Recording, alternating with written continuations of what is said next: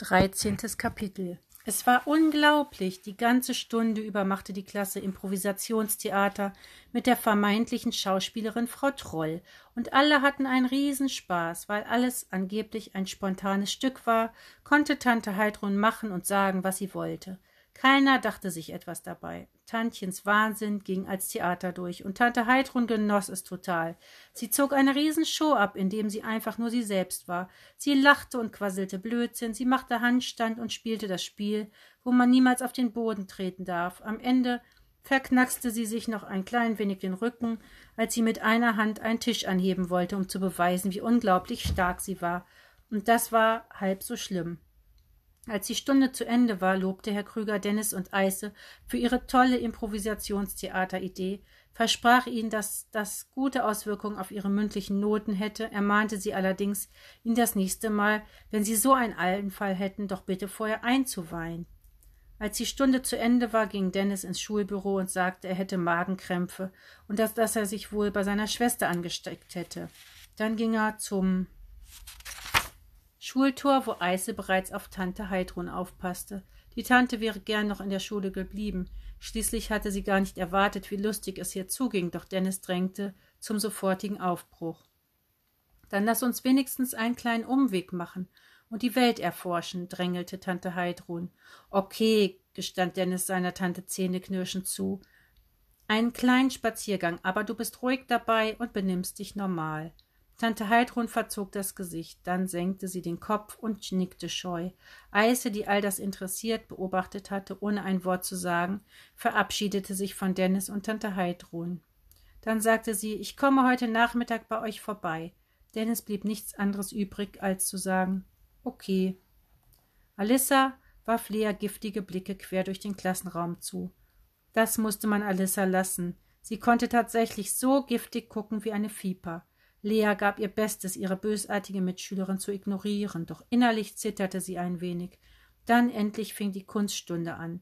Lea vergaß Alissa, denn jetzt wurde sie endlich, würde sie endlich erfahren, was für eine Überraschung Frau Policki für sie hatte. Ihre Lehrerin trat in die Klasse, legte ihre Kunstmappe auf das Lehrerpult und klatschte in die Hände, damit die Schüler sich setzten und still waren. Sie zwinkerte Lea kurz zu, bevor sie zu sprechen begann. Kinder, sagte sie, bevor wir mit dem Unterricht anfangen, habe ich eine spannende Mitteilung zu machen. Die Schulleitung hat vor ein paar Tagen einen Brief des Buklasius Kunstforums bekommen, in dem alle Schulen aufgerufen werden, sich an einem großen Wettbewerb zu beteiligen. Jede Schule soll ein modernes Kunstwerk einreichen, komplett allein gestaltet von einem Schülerteam. Deshalb haben sich die Kunstlehrer unserer Schule zusammengesetzt und beratschlagt. Und das Ergebnis war sehr überraschend. Anstatt Schüler aus der Oberstufe auszuwählen, wie das sicher die meisten anderen Schulen tun werden, haben wir beschlossen, eine kleine Künstlerin aus der Unterstufe mit diesem großen Projekt zu betrauen, nämlich unsere Lea. Alle Kinder drehten sich zu Lea um, ein paar wenige klatschten, die meisten murrten und seufzten. Lea wurde knallrot. Die hat doch wohl voll die Klatsche, maulte die dicke Chantal. Chantal, sagte Frau Policki, du kannst der Klasse gleich das Prinzip der Komplementärfarben erklären. Chantal verzog das Gesicht.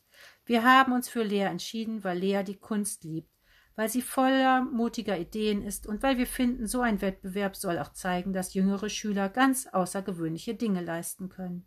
Frau Policki strahlte Lea an, die allerdings zu geschockt war, um zurücklächeln zu können. Einerseits fand sie es großartig, für solch einen aufregenden Wettbewerb ausgewählt worden zu sein. Andererseits wurde ihr in diesem Moment einmal mehr schmerzlich bewusst, dass sie eine totale Außenseiterin war und dass niemand sie zu mögen schien.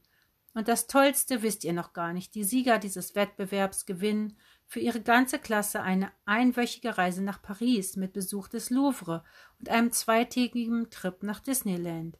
Jetzt ging ein Raunen durch die Klasse. Einige riefen Wow, Fett und Wahnsinn. Streng dich an, Lea, rief Tim. Ich will die Space Mountain Achterbahn.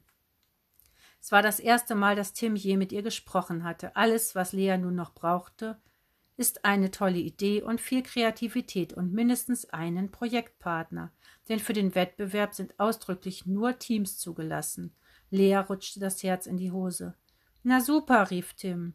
Wer will denn schon mit der was zusammen machen? zickte Jacqueline. Doch da hob sich plötzlich ein Finger. Ich, sagte eine zaghafte Stimme, ich würde gern mit Lea an einem Kunstwerk arbeiten. Alle Köpfe wandten sich in dieselbe Richtung, und da saß Nina mit den großen Ohrringen, hielt noch immer den Finger in die Luft und sagte zaghaft, ich meine, wenn sie mich mitlach machen lässt. Klar, sagte Lea ganz erstaunt, ausgerechnet Nina. Toll, sagte Frau Policki, dann ist ja alles geklärt. So, Chantal, und du kommst jetzt bitte nach vorne und erklärst mir, was es mit den Komplementärfarben auf sich hat. Lea schaute zu Nina hinüber, die sie zaghaft anlächelte. Lea lächelte zurück, und dann schaute Lea zu Alissa. Die Klassenprinzessin mit den Giftaugen sah aus wie ein Dampfkochtopf, der jeden Moment zu explodieren drohte. Flummi hatte nachgedacht. Sie hatte all dieses Chaos angerichtet. Sie würde es also auch beseitigen. Flummi war ein wenig wütend, dass ihre Geschwister ihr gar nichts zutrauten.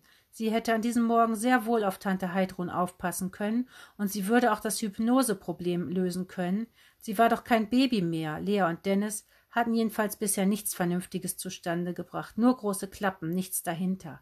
Lea hatte bloß Müll gestapelt und Dennis war die ganze Zeit in seinem albernen Märchenspiel unterwegs. Nein, das Ganze war jetzt eine offizielle Flummi-Sache. Flummi würde alles richten.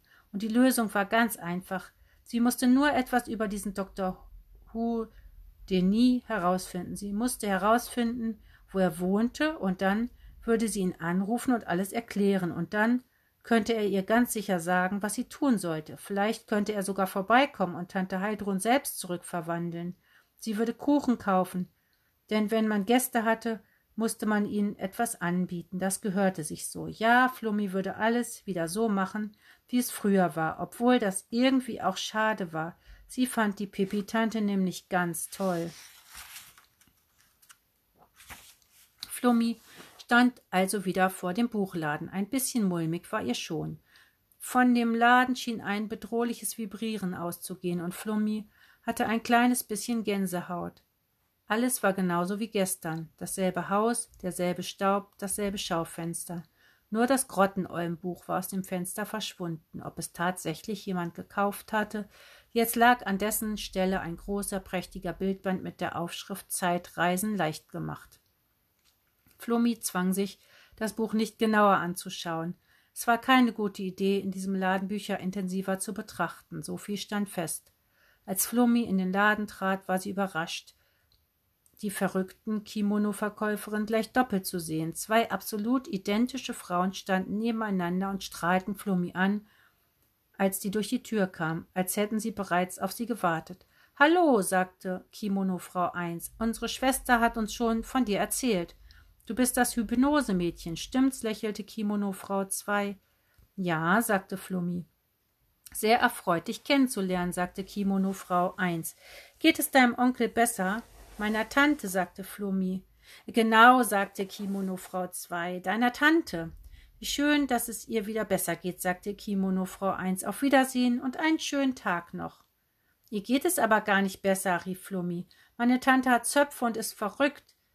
Die beiden Kimono-Frauen lächelten einander an. Möchtest du eine neue Tante haben? fragte Kimono-Frau 1 und bekam von Kimono-Frau 2 einen mahnenden Stups mit dem Ellbogen in die Rippen. Was? wunderte sich Flummi, eine neue Tante? Oh nein, haha. Da hast du dich verhört, sagte Kimono-Frau 1. Bei uns kann man doch keine Tanten kaufen. Nur Bücher, sagte Kimono-Frau 2. Das ist nämlich ein Buchladen hier. Ihr seid vielleicht seltsam, sagte Flummi. Vielen Dank, antwortete Kimono Frau 2, du aber auch. Ich will wissen, wo Dr. Houdini wohnt, sagte Flummi, und sie stemmte dabei die Arme resolut in die Hüften, so wie Tante Pippi Heidrun es immer machte. Das sah sehr energisch aus. Wer? fragte Kimono Frau 1. Der, der das Hypnosebuch geschrieben hat, erklärte Flummi. Ah, sagte Kimono Frau 1. Oh, sagte Kimono Frau 2. Klingt wie ein Pseudonym, sagte Kimono Frau 1. Ganz sicher sogar, sagte Kimono Frau 2. Was ist denn ein Pseudonym? fragte Flummi. Kimono Frau 1 griff ohne hinzuschauen rechts von sich in ein Regal, zog ein Buch heraus, schlug zielsicher eine Seite auf und las vor. was drauf stand. Pseudonym, das Pseudonym, griechisch Pseudonym, Pseudonymos, wörtlich fälschlich so genannt, von mhm, Pseudos, die Lüge und mhm, der Name ist ein fingierter Name, den Künstler und Schriftsteller verwenden, weil sie nicht zu ihrer Arbeit stehen können oder wollen. Namen, rief Kimono Frau zwei und hob den Zeigefinger, um zu betonen, wie wichtig es war, was sie nun sagen würde. Ohne Namen wären wir alle verloren. Das darfst du nie vergessen, kleines Mädchen. Und zwar keine Spitznamen, keine Abkürzungen, keine halben Namen, nur vollständige Namen. Weißt du, was dieses Doktor was diesen Dr. Houdini angeht, sagte Kimono Frau 1 zu Flomi, es gibt eine alte Fernsehserie, die heißt Dr. Who. So ein Fantasy-Kram. Habe ich mal in einem Buch drüber gelesen. Und der berühmteste Magier aller Zeiten, ergänzte Kimono Frau 2, hieß Houdini. Und zusammen, sagten die beiden Kimono-Frauen im Chor, ergibt's das Dr. Houdini. Flomi starrte die beiden an. Vermutlich will der Autor einfach nicht gefunden werden, sagte Kimono Frau 1. Wieso denn nicht? wollte Flummi wissen. Vielleicht schämt sich Dr. Houdini dafür, dass er ein Buch geschrieben hat, das armen, unschuldigen Tanten Zöpfe in die Haare und einen Knoten ins Gehirn macht, mutmaßte Kimono Frau 2. Oder er kommt von einem fremden Planeten, hat drei Füße und die Fähigkeit, das ganze Universum zu erklären und möchte nicht, dass man das herausfindet, weil er sonst bestimmt ständig in Talkshows auftreten muss und darauf absolut keine Lust hat und auch gar nicht weiß, was man da so anzieht, wenn man in eine Talkshow eingeladen ist und überlegte Kimono Frau 1, Flummi und Kimono Frau 2 schauten sie irritiert an. Bei näherer Überlegung glaube ich allerdings, dass die Theorie meiner Schwester ein klein wenig wahrscheinlicher ist, gab Kimono Frau 1 mit einem erschuldigen Lächeln zu. Aber ich muss ihn finden, rief Flummi. Wir wissen leider nicht, wie wir dir helfen können, sagte Kimono Frau 2 bedauernd, ging auf Flummi zu und schob sie mit sanftem Nachdruck zur Tür. Auf Wiedersehen, kleines Mädchen sagte Kimono-Frau eins, und grüß dein Onkel. Meine Tante, murmelte Flummi, als Kimono-Frau zwei ihr die Tür öffnete. Ja, die auch, sagte Kimono-Frau zwei. Flummi stand auf der Straße und war genauso ratlos wie nach ihrem letzten Besuch in dem Buchladen.